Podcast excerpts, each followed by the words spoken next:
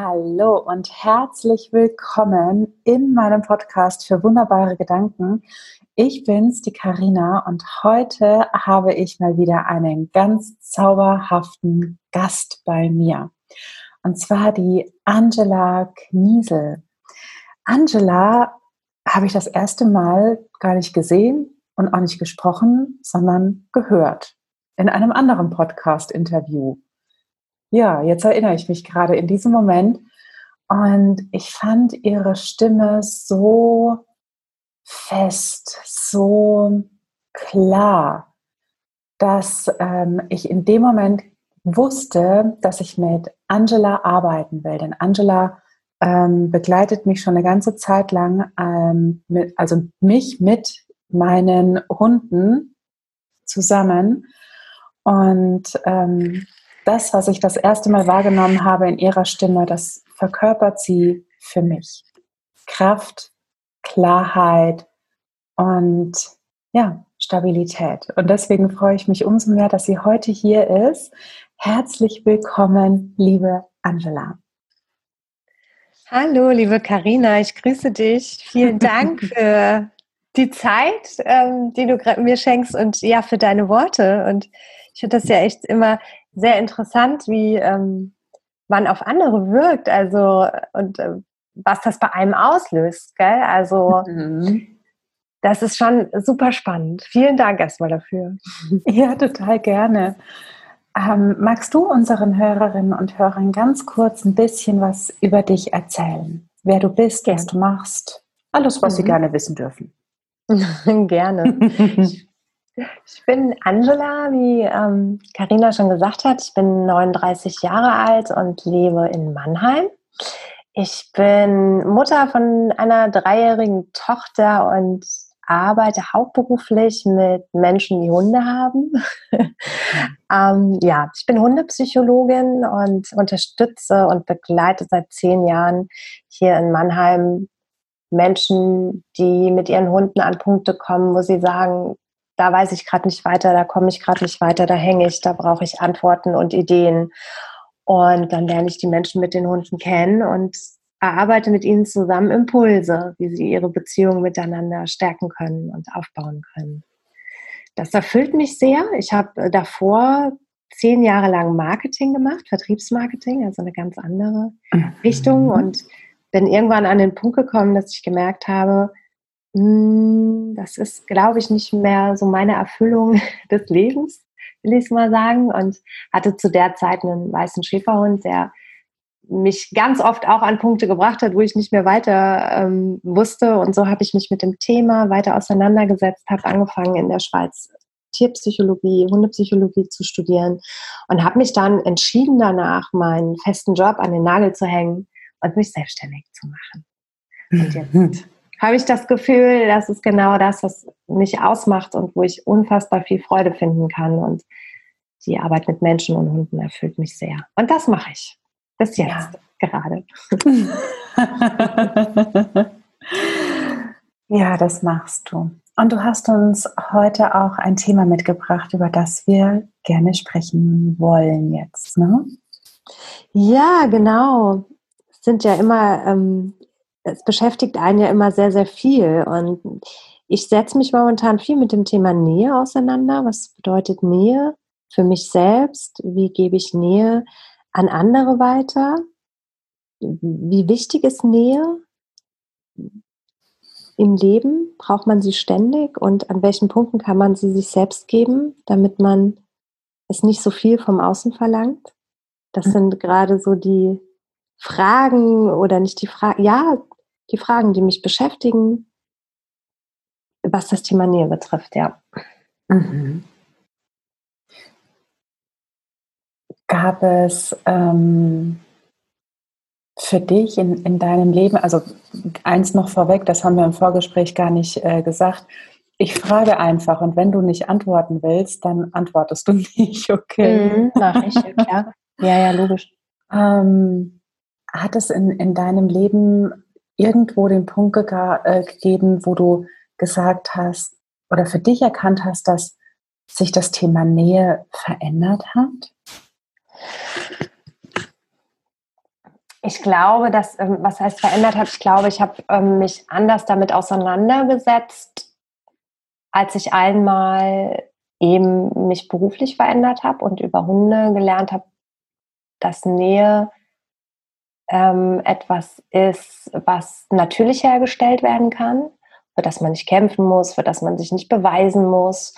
Und der zweite Punkt ist natürlich jetzt auch als Mutter, ne? Also da ist man natürlich jetzt auch immer wieder damit konfrontiert, Nähe weiterzugeben, aber gleichzeitig auch an den Punkt zu kommen, dem Kind auch zu signalisieren, die, eigene Nähe in sich selbst auch ein Stück weit zu finden, um es später leben zu können. Also nicht die, nicht, sage ich mal, die eigene Sichtweise, die man über Nähe hat, weiterzugeben, sondern immer offen zu bleiben, jetzt gerade auch im Kontakt mit Kindern oder mit meinem Kind, damit sich dieses Bedürfnis nach Nähe selbst entwickeln kann und auch immer selbst zum Ausdruck gebracht werden kann. Also ich glaube, es sind diese beiden Elemente.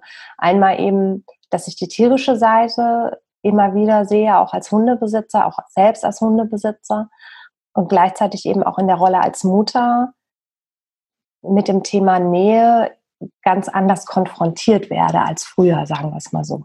Mhm. Mhm.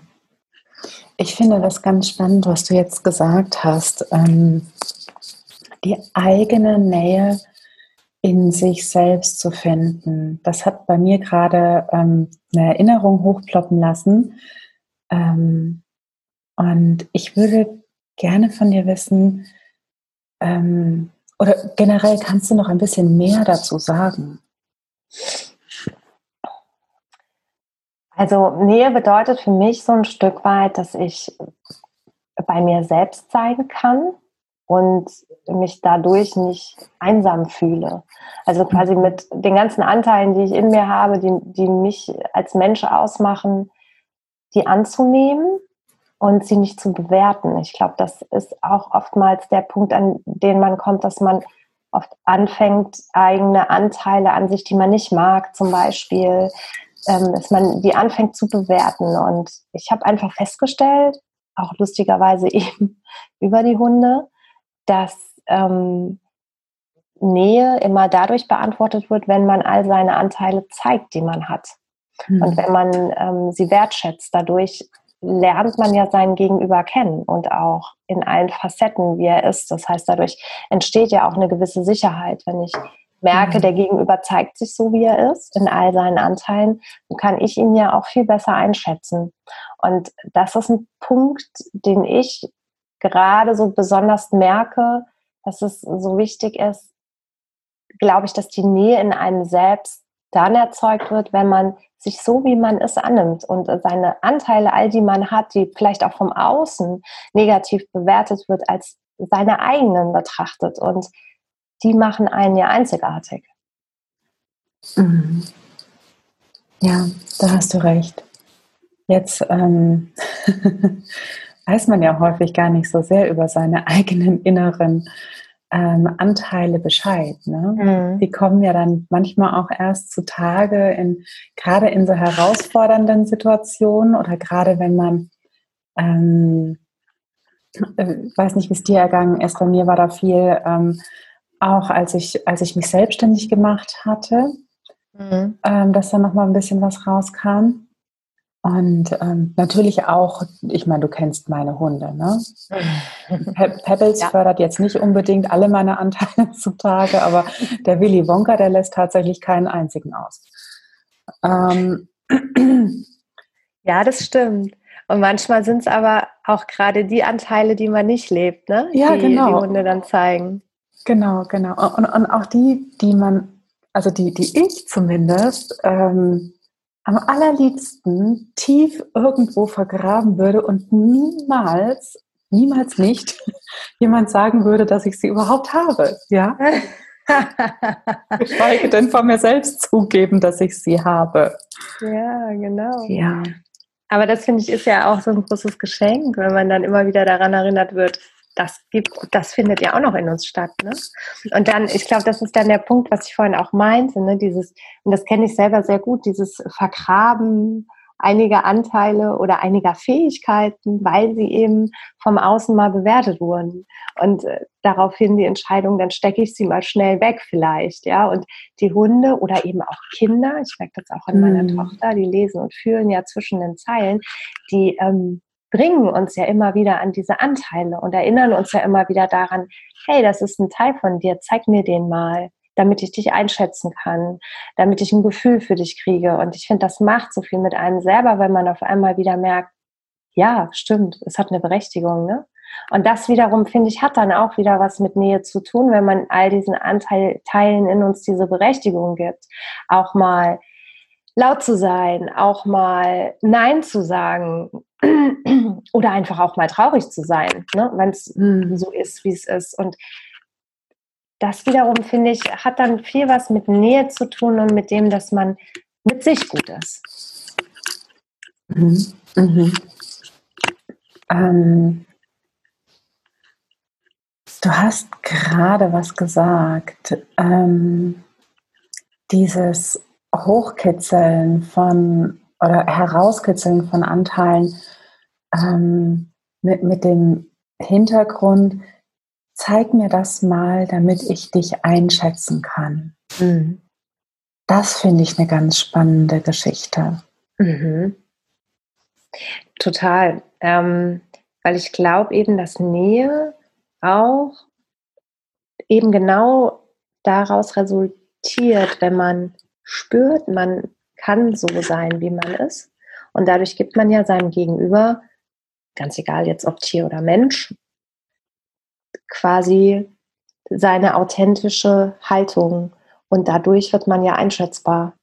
Und wenn ich jemanden einschätzen kann und lerne ich ihn ja auch anfühlen und dadurch entsteht ja dann schon eine ehrliche, aufrichtige Nähe.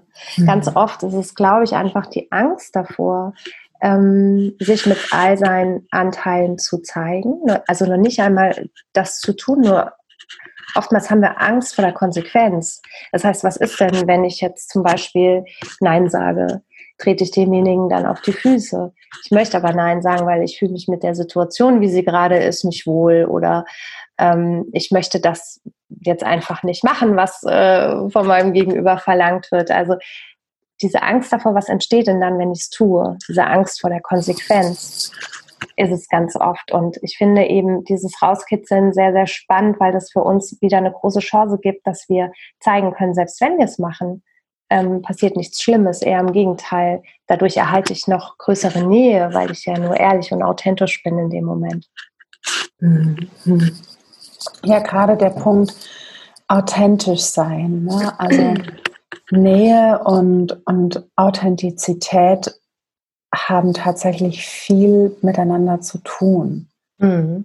Ich habe vor gar nicht allzu langer Zeit habe ich eine äh, Podcast-Folge aufgezeichnet, wo ich über das über Authentizität gesprochen habe und gesagt habe, dass der authentischste Kerl, den ich kenne auf der Welt, mein Hund ist. Mhm. Weil, weil der sich nicht nur äh, dann zeigt ähm, oder so zeigt, wie es das Außen ähm, für toll und, und annehmbar hält, sondern er zeigt sich, wie er ist, in jeder Sekunde. Laut, mhm. ähm, drückt seine Meinung aus äh, oder oder, ne? also alle Facetten. Und mhm. das hat mich, hat mich sehr fasziniert und ähm, diese, das, was du eingangs gesagt hast, ne, dieses ähm, die eigene Nähe in sich zu finden, um, mhm. um ähm, auch mich wohl zu fühlen, indem ich mit mir selbst bin. Mhm. Das hat, ähm, hat auch viel mit Authentizität mir selbst gegenüber zu tun, glaube ich. Ja, total, absolut. Und ich mhm. finde auch gerade, was du gesagt hast, ähm, an dem Beispiel der Hunde wieder, oder mhm. auch, ich finde, Schrägstrich kleine Kinder, mhm. ähm, die einfach noch nicht bewerten. Ne? Also ja. die verhalten sich in irgendeiner Weise, weil sie instinktiv das Bedürfnis danach haben, gehen aber nicht in den Kopf, in, das, in die Gedanken, die bleiben sehr im Fühlen und dadurch können sie sich so authentisch verhalten. Und wir gehen halt sehr schnell in den Kopf und denken, was ist denn dann aber, wenn ich das jetzt tue? Oder eben, welche Konsequenz könnte das haben? Oder was könnte der andere denken? Und, ne, also wir gehen von dem Fühlen quasi in den Kopf und da ist dann oftmals so die, sitzt die Blockade und da schneidet sich dann das Authentische wieder durch, weil wir in dem Moment auch aus dem Fühlen rausgehen und das ist äh, echt was, was so sichtbar wird über Kinder und jetzt Hunde oder Tiere generell, glaube ich, dass sie da vom Außen noch sehr befreit sind und mehr instinktiv handeln. Und das tun wir, ich will jetzt nicht sagen, das haben wir verlernt, aber wir machen es nur noch relativ selten. Aber wenn wir es dann tun, und das ist, ich glaube, das bekannteste Beispiel dafür ist ja unser Bauchgefühl, mhm. in Situationen, wo wir reinkommen und wo wir sofort ein instinktives Gefühl haben, wo wir dann aber ähm, oftmals eben aufgrund einer Konsequenz davon abkommen und sagen, ah nee, ich, ich lasse es jetzt lieber, obwohl ich es vielleicht hätte anders lieber tun wollen, im Nachgang immer gemerkt wird, Mensch, mein Bauchgefühl war doch richtig. Also ganz oft als Beispiel, ich glaube, als Hundebesitzer kennt man das sehr gut. Man kommt in Situationen einfach rein, man hat ein Bauchgefühl und merkt, ich würde jetzt ganz gerne eigentlich ähm, einen anderen Weg gehen, weil der Mensch mit dem Hund, der mir gerade entgegenkommt, ich glaube, das passt nicht äh, für die Begegnung mit meinem Hund. Aber dann lassen wir uns doch wieder darauf ein, weil vielleicht vom Gegenüber der Satz kommt, ach, ne, wir probieren es mal. Und dann merkt man danach, nee, es war nicht so gut. Und das Bauchgefühl mhm. vorher hat aber schon gesagt, nimm doch einfach einen anderen Weg. Treff doch einfach eine Entscheidung. Ne? Ja, ja, ja, ja, ja. Ich weiß ziemlich gut, von was du sprichst. Aus so persönlicher Erfahrung. Mhm. Ähm, was würdest du jetzt jemandem sagen, der diese Folge hört und sich denkt, ja, hm, das ist ja total schön, wie ihr das da so sagt und äh, ich, das leuchtet mir auch ein. Aber wie, wie, wie kann ich es denn machen? Weil häufig ist es ja so, dass wir schon so konditioniert sind, ne? dass dieser, dieser bewusste Gedanke, etwas nicht zu tun oder etwas zu tun, wieder besseres Wissen, ähm, gar nicht mehr, gar nicht mehr wahrgenommen wird. Hm, das stimmt wohl schon. Ja, Wobei, ja genau. Wobei es wirklich ähm, ja immer noch eine Sache bei uns sehr, sehr aktiv ist und das ist ja unser instinktives Handeln. Also ich, ich will damit sagen, dieses bekannte Bauchgefühl, was glaube ich gerade ein schönes Beispiel ist, da vielleicht einfach mal drauf zu gucken im Alltag und zu schauen, wenn ich in eine Situation komme, wo ich mein A, mein Bauchgefühl dazu mal wahrzunehmen, wie fühlt sich gerade an und demnach sich einfach mal zu getrauen zu entscheiden, um danach einfach mal zu beobachten, was passiert dann. Mhm. Ist dann auch anders? Ähm, ist es genau die Konsequenz? Zieht sich daraus genau die Konsequenz, die ich mir vorgestellt hatte? Oder passiert was ganz anderes, nämlich weil der Gegenüber ganz anders auf, mir, äh, auf mich reagiert zum Beispiel? Also einfach mal im Alltag in kleinen Situationen, in einfachen Situationen mal wahrzunehmen, was da gerade mein Bauchgefühl und sich mal zu getrauen, einfach danach zu entscheiden. Mhm, mh. Mal anzuschauen, was ist denn das Ergebnis und wie fühlt sich vor allen Dingen das Ergebnis an. Also gar nicht immer erst zu warten auf die ähm, in Anführungsstrichen brisanten Situationen, sondern es in, in einfachen Situationen ähm, testen. Ja, genau ausprobieren. Ich glaube, das ist äh, so ein ganz wichtiger Punkt, dass es ganz arg darum geht, Sicherheit zu gewinnen in den oder vielleicht so rum, dass Sicherheit dann entsteht, wenn man ausprobiert hat und merkt, es klappt nicht. Also mit jedem Misserfolg wächst ja wiederum der Erfahrungsschatz. Um damit mal so ein bisschen zu spielen, damit der eigene Handwerkskoffer wieder neu eingeräumt wird, mit neuen Schrauben, mit einem neuen Hammer, all, all diese Dinge. Und ich glaube, da geht es um Kleinigkeiten und nicht um das Große, was wir als groß empfinden, die große Herausforderung, sondern das erstmal wieder zurück dahin zu gehen, was sagt denn gerade mein Gefühl über diese Situation? Mhm. Das überhaupt nur vielleicht erstmal wahrzunehmen. Man muss ja nicht dann sofort auch sich demnach entscheiden, wenn es einem schwerfällt. Aber dieser erste Schritt, einfach mal zurück in die Wahrnehmung und, und dann ein Stück weit das einfach mal zu beleuchten. und so ähm, wahrzunehmen einfach. Mhm, mhm. Okay, also gar nicht jetzt erst schon mit dem Anspruch heranzugehen, daraus irgendwie einen äh, ähm, Erfolg im Sinne von einer anderen Entscheidung herbeizuführen, sondern ähm, Punkt eins wahrnehmen. Mhm. Mehr nicht. Genau, ja. Das ist, das finde ich, genau, das trifft finde ich sehr gut auf, auf den Punkt. Das ist, und das alleine macht schon so unglaublich viel. Dass man im Alltag, der ja unfassbar beschleunigt ist, mal kurz diese Handbremse einzulegen und sagen, okay, ich nehme einfach nur mal wahr. Oder ich treffe einfach mal ähm, die Entscheidung, mal zu sagen, ich weiß noch nicht, wie ich damit umgehen soll. Ich brauche noch einen Tag Zeit, um äh, dir eine konkrete Antwort auf deine Frage zu geben. Also einfach mal wahrzunehmen und sich Zeit einzufordern für mhm. eine Situation, wo man sonst sehr hektisch reinrennen würde und einen Entschluss vielleicht passen würde, der gar nicht dem entspricht, wie wir es eigentlich wollen. Also ich finde, das trifft sehr gut. Vielleicht mhm. erst mal wahrnehmen, sich selbst wahrnehmen. Ne? Da ist man ja wieder bei, bei sich mhm. und bei mhm. seinen Anteilen und äh, dann ist man sich selbst ja wieder sehr nah. Ja, dadurch. genau, genau, ja. Eine meiner Lieblingsantworten, ich sag's dir morgen. Aber super, sehr gut, dass du das kannst. Das ist doch ganz wunderbar. Ja, und ja, ähm, mit ähm, in gewissen Situationen kann ich das und bei anderen Situationen da ähm, brauche ich Unterstützung. Mhm. Das kenne ich auch sehr gut. Ja, ja absolut. Ja. Schön. Ähm, Angela, gibt es noch irgendeinen letzten Punkt oder Satz oder Ansporn, Motivation, die du unseren Hörerinnen und Hörern gerne mitgeben magst auf den Weg? Ich glaube, und das ist ähm, was, und da kann ich wieder so einen kleinen Grätscher zu meiner Tochter machen, was ich ähm, so als Mutterdasein in Form von Nähe und weil du gerade Motivation angesprochen hast, beobachtet habe, war, als mein Kind angefangen hat, die ersten Laufversuche zu machen. Und ich habe das auch auf Video und es hat wirklich, also wie oft sie hinfällt mhm. ähm, in diesen Wochen ähm, oder vielleicht auch Monaten.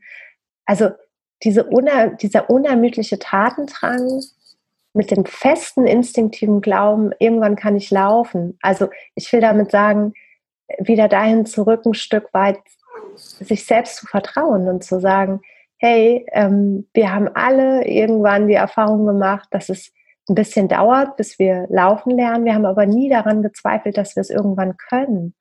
Also Dinge auszuprobieren, will ich damit sagen. Und ähm, Freude dabei zu haben, neugierig darauf zu sein, was passiert denn, wenn ich jetzt die Dinge ausprobiere und nicht die Angst zu haben, ähm, wie die Konsequenz aussieht, sondern die natürliche Neugier eines Kindes, eines Hundes zu haben, wenn es darum geht, in neue Herausforderungen zu, äh, zu gehen und die auch zu meistern. Neugierig bleiben. Hm. Das finde ich ein total tolles Bild. Vielen, vielen, vielen Dank. Das lasse ich jetzt auch einfach so stehen. Sehr gerne. Ich danke dir. Vielen, vielen Dank, dass du uns heute deine Zeit und deine Gedanken geschenkt hast.